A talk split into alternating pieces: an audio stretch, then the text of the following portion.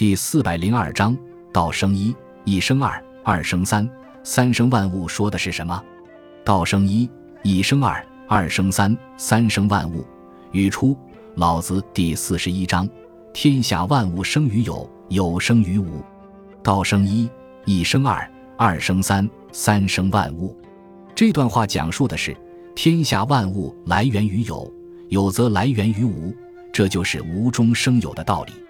根据这个道理，最早的那个有必定是从无中而来的，而这个原初的无，也就是道。所以说道生一，而一旦有了第一个有，那么这第一个有就会产生第二个有，这就叫做一生二。